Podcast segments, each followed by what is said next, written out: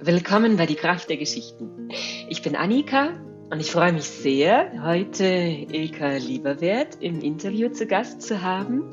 Du bist Stewardess und lebst im schönen Rheinland, hast schon viele Orte auf der Welt gesehen durch deinen Job und hast jetzt mitgemacht bei Authentisch, Kraftvoll und Frei Sprechen. Und freue mich sehr, dass du dir heute Zeit nimmst für dieses Gespräch. Herzlich willkommen. Hallo Annika, vielen Dank. Ich freue mich sehr. Ja, ich habe euch also am Anfang des Kurses gefragt, warum ihr euch angemeldet habt, was so die Motivation war, an dem Kurs teilzunehmen. Was war das denn bei dir? Das war ein Prozess. Also ich liebe Kommunikation, verbal und auch nonverbal. Ich beschäftige mich auch schon seit vielen Jahren damit. Und ich liebe Menschen und ihre Geschichten. Ich liebe unterschiedliche Kulturen und Geschichten sind Kultur und verbinden eben auch Kulturen. Und das fand ich immer schon sehr spannend. Ich ähm, hatte aber auch wie meine Vorredner ein großes Gefühl mit Schüchternheit, mit Unsicherheit ähm, während der Schulzeit und auch während des Studiums. Also vor andere Menschen zu treten, weil man mit sehr viel Schamgefühl verbunden und mit Schweißausbrüchen und Unsicherheiten.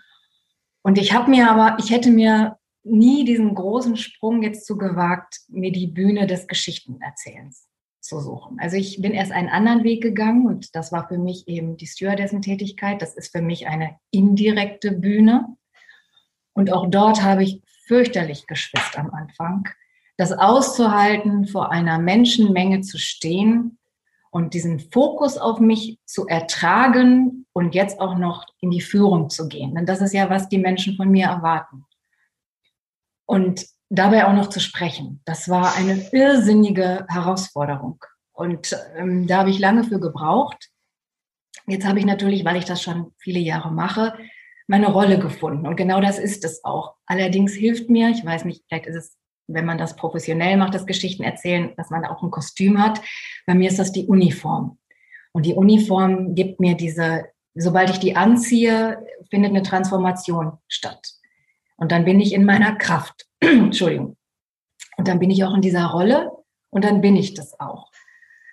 Und jetzt in den letzten Jahren merke ich, dass da noch was anderes raus will, dass da ein ganz großer Wunsch ist, mich von diesem Korsett, in dem ich natürlich auch gewissermaßen stehe, was positiv und auch negativ sein kann, aber dass ich mich davon befreien möchte. Da möchte eine, eine Kraft raus, ein Ausdruck, eine Kreativität und auch etwas Verspieltes. Also ich möchte gerne diesen, diesen wilden Anteil, diesen unkontrollierten Anteil auch rauslassen und das über Sprache zu tun und auch in unterschiedliche Rollen zu schlüpfen und da ein bisschen keck zu sein, vielleicht auch lächerlich zu machen oder ein bisschen kindlicher zu sein, das finde ich sehr faszinierend. Und wenn es mir gelingen würde, auf die Art und Weise auch andere zu berühren, so wie ich mich auch gerne berühren lasse, dann fände ich das fantastisch. Und das war so der Impuls, dass ich dachte, da möchte was Neues raus. Ich möchte was Neues ausprobieren. Und das wurde mir auch oder wird mir auch so von meinem Umfeld, von Kollegen und Freunden so wiedergespiegelt. Also ich dachte, ich möchte jetzt meine eigene Stimme finden oder das, was authentisch ist. Ich möchte in diese Kraft kommen und frei sprechen und in diese Verletzlichkeit auch kommen und das aber auch als Stärke ausdrücken können durch und mit Sprache. Und das fände ich fantastisch. Und dann hat der Zufall oder wer auch immer mich auf deine Seite gebracht.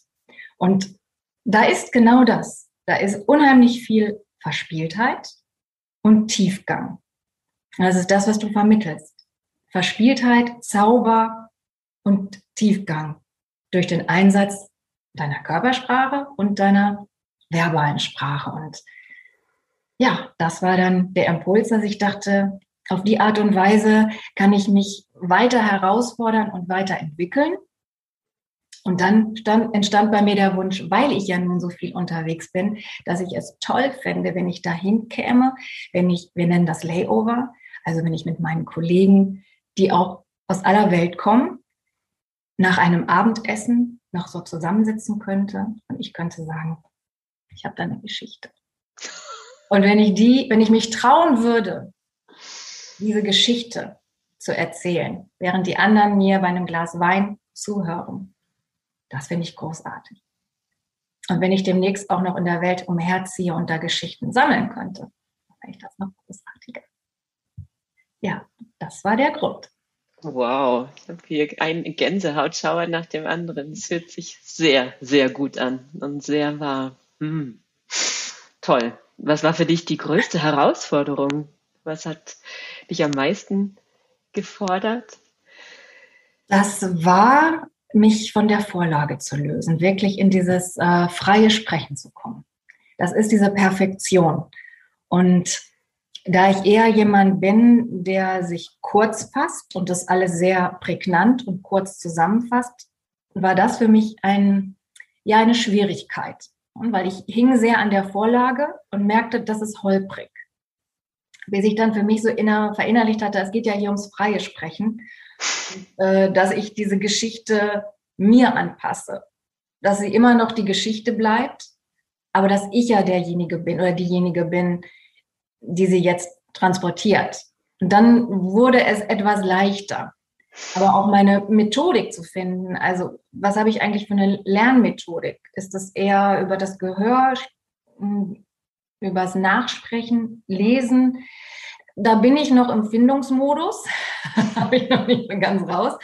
Aber das fand ich schwierig. Ja, ja, und das auszuschmücken. Ne? Also dieses, genau, und diese, das Verspielte zu kommen das war's. Mhm. Ja, und was ähm, war so dein Highlight? Also was nimmst du jetzt mit in dein Leben? Was bleibt dir so als Essenz aus der gemeinsamen Zeit? Wie sehr Sprache verbindet, ohne dass man sie wirklich verstehen muss. Das wurde mir so deutlich, weil wir hatten ja einige ähm, Teilnehmer, die aus der Schweiz kamen und die auch in ihrer eigenen Mundart ihre Geschichten vorgetragen haben. Und das hat mich sehr beeindruckt, muss ich wirklich sagen, wie sehr, wie wenig wir uns verstehen müssen, aber wie sehr Sprache trotzdem verbindet. Einfach nur über die Art und Weise, wie jemand vorträgt, über die Intonation und natürlich auch beeinflusst davon, dass man sich darauf einlässt, dass man wirklich zuhört. Dann muss man gar nicht so viel verstehen. Man ist trotzdem verbunden und berührt. Und äh, das fand ich wirklich sehr beeindruckend. Es hat mir sehr viel Freude gemacht. Ich freue mich sehr, dass du mitgemacht hast. Du warst eine große Bereicherung für die Gruppe und auch gerade durch die Vielfalt. Du hast jetzt ja gar kein Märchen gewählt, sondern wo kam deine Geschichte her? Das war aus der Literatur, oder? Das war von Hermann Hesse. Mhm. Genau. Ja, das war eine Geschichte von Hermann Hesse. Mhm. Die, die stark zu mir in die Resonanz gegangen ist. die kam auch mit Zufall zu mir, aber wie es so sein soll, ne? Mm. Ja. Vielen, vielen Dank, liebe Ilka, dass du dich eingelassen hast auf dieses Abenteuer und da dich auch so mit Intensität, Hingabe, Temperament reingegeben hast. Wundervoll. Ich danke dir sehr für die Gelegenheit, das auch so vortragen zu dürfen. Vielen Dank. War eine ja. wundervolle Erfahrung.